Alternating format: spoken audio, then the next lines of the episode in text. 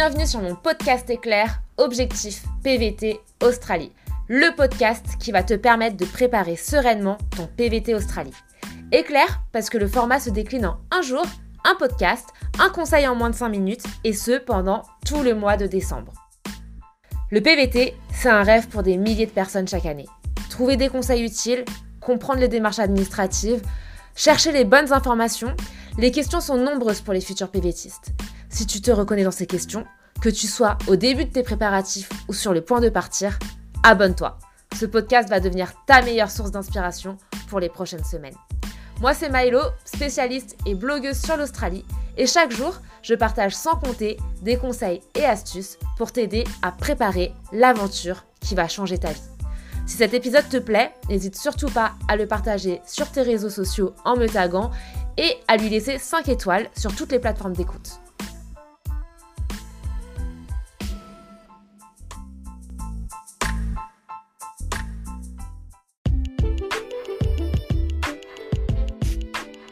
Nous voilà arrivés au dernier épisode de podcast de cette saison numéro 2 des podcasts Milo Easy Nose. C'était un petit peu le calendrier de l'avant euh, des conseils pour partir en PVT Australie. Au début, je savais pas trop si ça allait être un calendrier de l'avant qui se terminait le 25 ou si j'allais le faire pendant tout le mois de décembre. Et finalement, je me suis dit que on allait s'arrêter sur cet épisode de podcast qui est pour moi très important.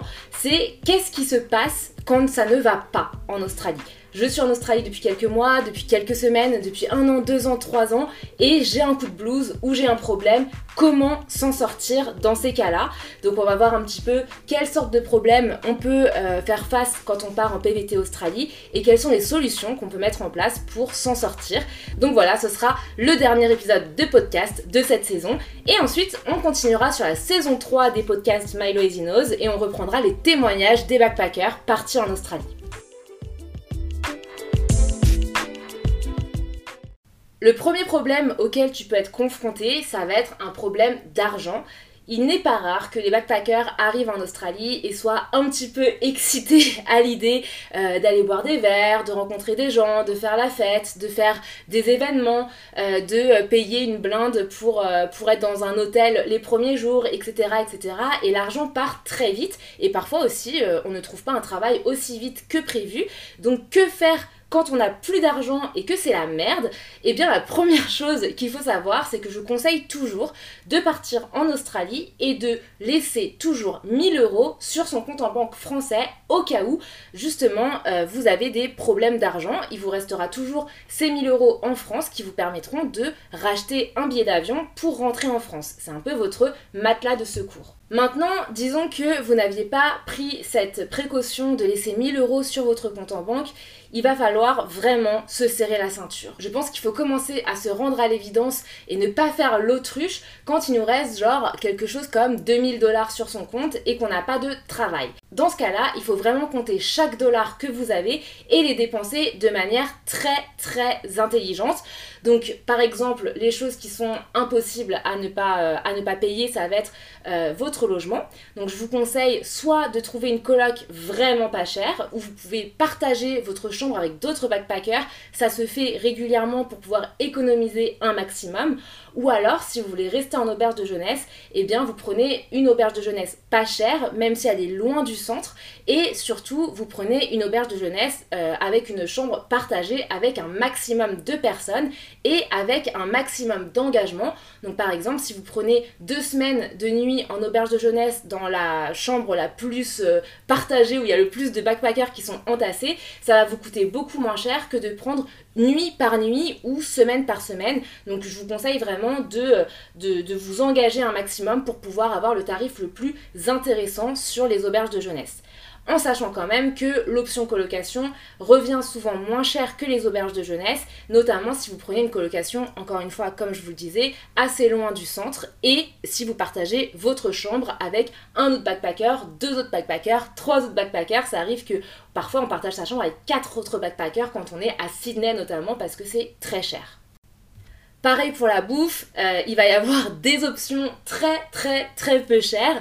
Par exemple, les fameuses noodles euh, qui sont euh, vraiment à quelques centimes le paquet, qui va vous permettre de survivre un petit peu. Et puis, il y a aussi tout ce qui est boîte de thon. Ça coûte vraiment que dalle à Coles, c'est même pas un dollar la boîte de thon et ça te permet voilà, de, de, manger un petit peu healthy quand même et de manger bah, voilà, des, des choses comme du pain Coles qui te coûte un dollar ou de, de, de prendre un paquet de de, riz ou un paquet de pâtes et de manger euh, ça avec du thon. Euh, je sais que c'est pas très sexy, mais vraiment je vous invite à faire très attention et à compter chaque dollar que vous dépensez, même dans la nourriture. On oublie les cafés à emporter, on oublie les McDo, les KFC, on oublie encore plus les restaurants ou les sushis. Vraiment, vous vous mettez en mode survie et vous commencez à bouffer ce qui coûte moins de 1 dollar. Tout ce qui est plus de 1 dollar, on évite.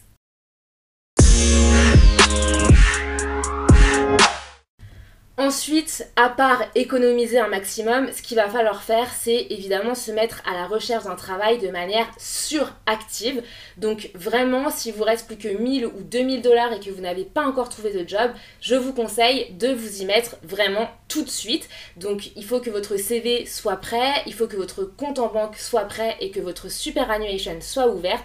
Et là, vous imprimez vos CV, ça c'est des dollars qui sont bien investis, et vous faites vraiment du porte-à-porte. Moi ce que je vous conseille, c'est vraiment vous vous levez très tôt, à 8h du matin, 7h du matin même, voire même 6h du matin, parce que c'est là où les, euh, où les commerces ouvrent, comme les boulangeries par exemple, et donc les gens sont un peu, euh, sont un peu disponibles parce que les clients ne sont pas encore euh, en train de commander. Donc moi ce que je vous conseille c'est de prendre une carte de la ville, vous vous dites aujourd'hui je fais cette rue là, cette rue là, cette rue là et je fais tous les commerces de ces rues que j'ai sélectionnés toute la journée. Même si le commerce il a pas l'air d'être en train de recruter, tu toques parce que peut-être que ce commerce-là n'est peut-être pas en train de recruter, mais peut-être qu'il a une autre branche dans laquelle euh, il a de la place pour toi. Donc vraiment, vous faites tout, tout, tout, tout, tout, tout, tous les commerces des rues que vous avez sélectionnés et vous vous présentez. Et au bout d'un moment, normalement, vous allez pouvoir trouver un job ou au moins décrocher quelques essais. Parce que comme dans un dernier podcast, je vous le conseillais, je vous conseille de proposer des essais gratuits. Donc normalement, avec cette technique, vous trouvez un job en quelques semaines maximum. Euh, si vous faites tous les commerces de toute la ville, honnêtement, il y a peu de chances que vous ne trouvez pas du tout de job.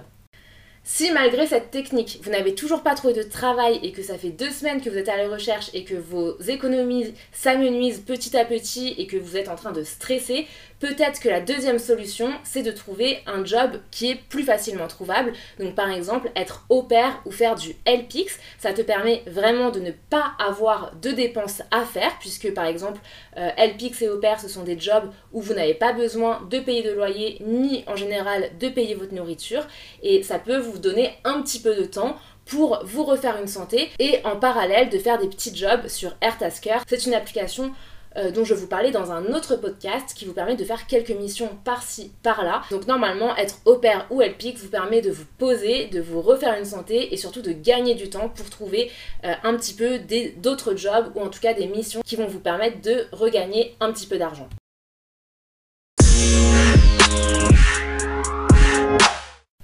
Deuxième problème auquel vous pouvez être confronté, c'est quand ça ne va pas moralement. Ça arrive à tout le monde. Mon premier conseil, c'est si jamais vous vous sentez mal, acceptez de vous sentir mal. Ça sert à rien de se débattre avec ses sentiments, ça sert à rien de se, de se débattre avec ses émotions. La première chose à faire, c'est de ne pas faire l'autruche et de se forcer à aller bien, mais d'accueillir l'émotion qui vous envahit. Moi, je me dis toujours que si l'émotion elle est là, si jamais c'est un petit peu comme si l'émotion elle était à votre porte et que vous ne lui ouvrez pas. Et eh ben si vous lui ouvrez pas la porte, l'émotion elle va rester là et elle va attendre et ça va vous peser pendant une certaine période, jusqu'à ce que vous lui ouvrez la porte. Si vous ouvrez la porte à l'émotion, vous lui permettez de se présenter, vous lui permettez euh, voilà, de s'exprimer, et ensuite, après avoir fait affaire avec cette émotion, elle va finir par partir. Alors que si vous faites l'autruche et que vous ne lui ouvrez pas la porte, eh bien dans ce cas-là, elle va rester et ça va durer très longtemps. Donc la première chose à faire, c'est d'accueillir cette émotion et surtout bah, de ne pas culpabiliser, de se sentir mal. Effectivement, quand on est à l'autre bout du monde, dans un pays qui est aussi paradisiaque que l'Australie, on peut se sentir coupable de se sentir mal parce que bah il y a plein de gens qui sont restés en France et voilà qui, euh, qui, qui rêveraient d'être à votre place. Mais ces gens-là ne sont pas à votre place justement et donc ça ne sert à rien de culpabiliser. C'est normal de se sentir mal de temps en temps, même quand on est en Australie et qu'on vit au bord de la plage. Euh, c'est pas toujours facile d'être loin de son pays. Maintenant, si c'est quelque chose qui ne passe pas, après quelques semaines, vous sentez vraiment déprimé, voire dépressif, il y a des solutions pour ça. La première chose, c'est d'aller voir un médecin, tout simplement, un médecin. Euh, il y a des médecins français, si jamais euh, vous ne vous sentez pas bien, euh, ou en tout cas pas à l'aise pour parler anglais. J'ai listé la liste des médecins français ville par ville, donc je vous mettrai le lien dans la description de ce podcast, et ça vous permettra peut-être de d'avoir un rendez-vous avec un médecin avec qui vous pouvez vraiment expliquer ce que vous ressentez. Sinon, n'importe quel médecin généraliste peut vous recevoir. Alors attention parce que les assurances ne couvrent pas les frais euh, liés aux maladies psychiques. Donc c'est sûr que ce sera à vos frais. Mais euh, ça peut vous faire vraiment du bien d'en parler avec un professionnel. Et surtout, il peut vous orienter vers des structures qui peuvent vous aider. Donc euh, je pense notamment à une structure qui s'appelle Headspace. moi j'y étais allée justement. Et, vous avez des, gens qui sont là pour vous accueillir. Et ça vous permettra peut-être voilà, de retrouver un nouveau souffle. Et puis il y en a d'autres, des, euh, structures. Je crois qu'il y en a une autre qui s'appelle Beyond Blue. Bref, euh, le professionnel de santé pourra vous orienter vers une structure euh, dans ce sens-là. Et si c'est un peu plus grave qu'une simple déprime ou, euh, ou, quelque chose qui nécessite un traitement médicamenteux, et eh ben, votre médecin sera capable également de vous prescrire des anxiolytiques ou des médicaments si nécessaire. Bon là, je vais pas aller dans le détail parce que je suis pas docteur, mais voilà, sachez que ça peut arriver et que vraiment, si vous vous sentez très mal, aller voir un médecin est indispensable. En dehors d'aller voir un médecin, bien sûr, si vous vous sentez mal, euh, vous pouvez très bien écrire dans des groupes Facebook. Je sais qu'il y a des groupes Facebook où on a un petit peu peur de publier, mais sachez par exemple que euh, j'ai un groupe Facebook qui s'appelle euh, Milo Isinos La Team, ou un groupe Facebook qui s'appelle Les Françaises en Australie. Et dans ces groupes-là, la modération est assez stricte, c'est-à-dire que si on vous, euh, on vous juge ou qu'on vous parle mal ou que euh, voilà, on n'est pas cool euh, avec vous, ben, le commentaire est supprimé et la personne est suspendue. Donc vous pouvez très bien écrire dans ces groupes Facebook là et vous serez bien reçu. N'hésitez pas à, voilà, à expliquer que vous vous sentez mal et que peut-être discuter avec un compatriote peut vous faire du bien. Donc en tout cas dans ces groupes Facebook, je pense que vous pouvez très bien poster votre problème et que vous aurez sûrement des réponses. Si jamais vous voulez poster en anonyme, n'hésitez pas à le faire parce que normalement dans ces groupes Facebook là, vous pouvez poster en anonyme.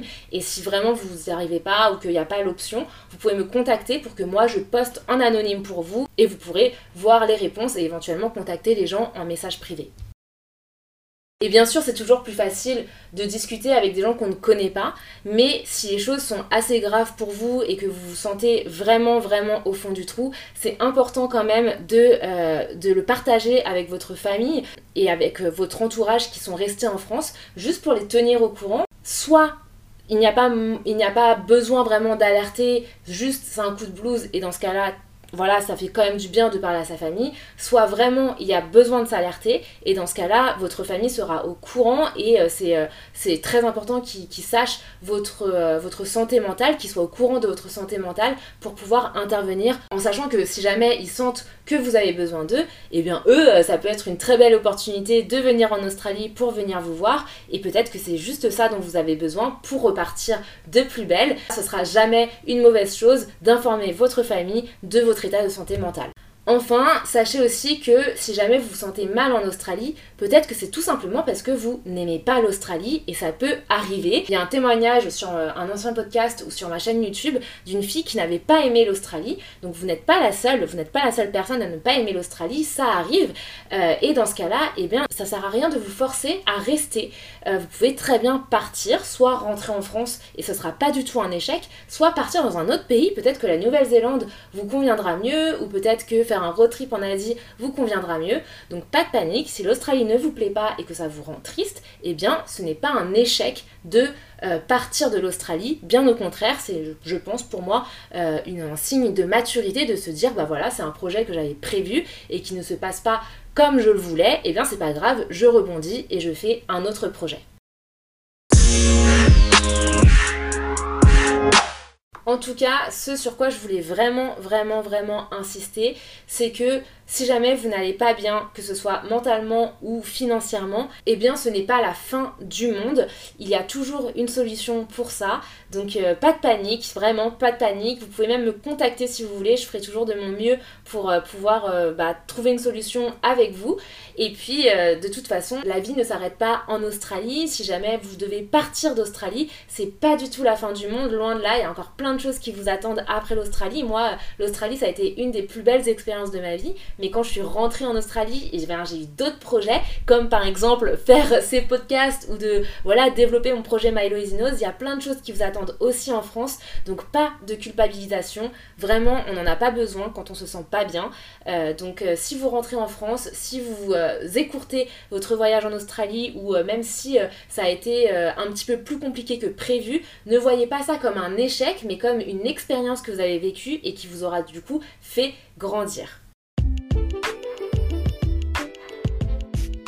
Et voilà, j'espère que ce podcast te sera utile. Il te sera peut-être pas utile maintenant si tu es en train de préparer ton PVT, mais garde ces paroles en tête quand tu seras sur place parce que ça va peut-être t'arriver d'être un petit peu dans la merde de temps en temps. Alors c'est sûr que de temps en temps tu vas avoir euh, des galères, mais si c'est des galères qui sont un peu plus compliquées, euh, comme des galères vraiment financières ou des galères euh, de santé mentale, j'espère que, que ces paroles-là auront auront un peu de résonance en toi et euh, que ça te permettra euh, de rebondir et euh, en tout cas de, ne pas voir ça comme un échec encore une fois.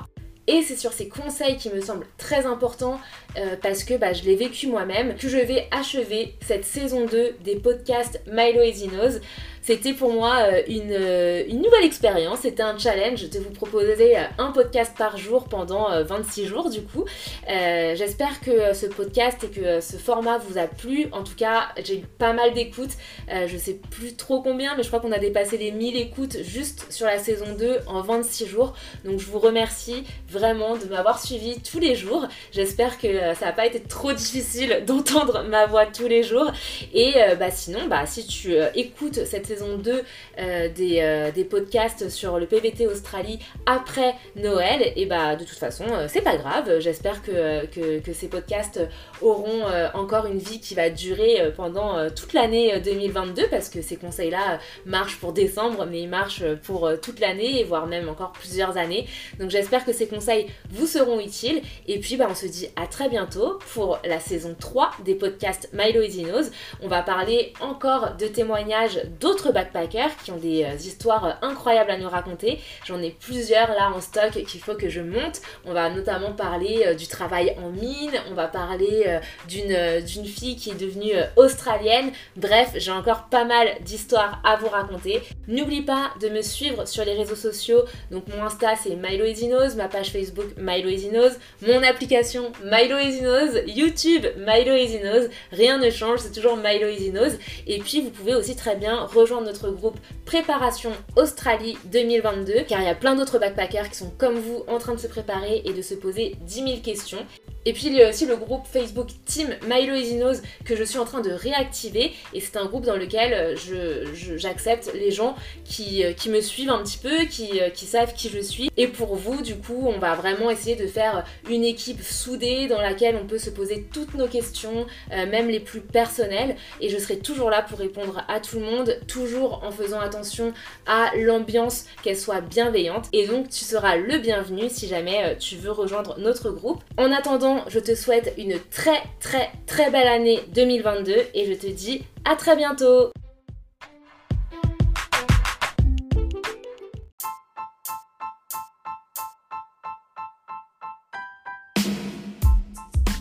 Si tu as écouté ce podcast jusqu'ici, c'est certainement que cet épisode t'a plu. Ce podcast, il est fait pour toi et pour t'aider dans tes préparatifs. Je propose également du contenu sur Instagram, Facebook, YouTube et sur mon site internet. Contacte-moi si tu souhaites plus d'informations sur le PVT Australie.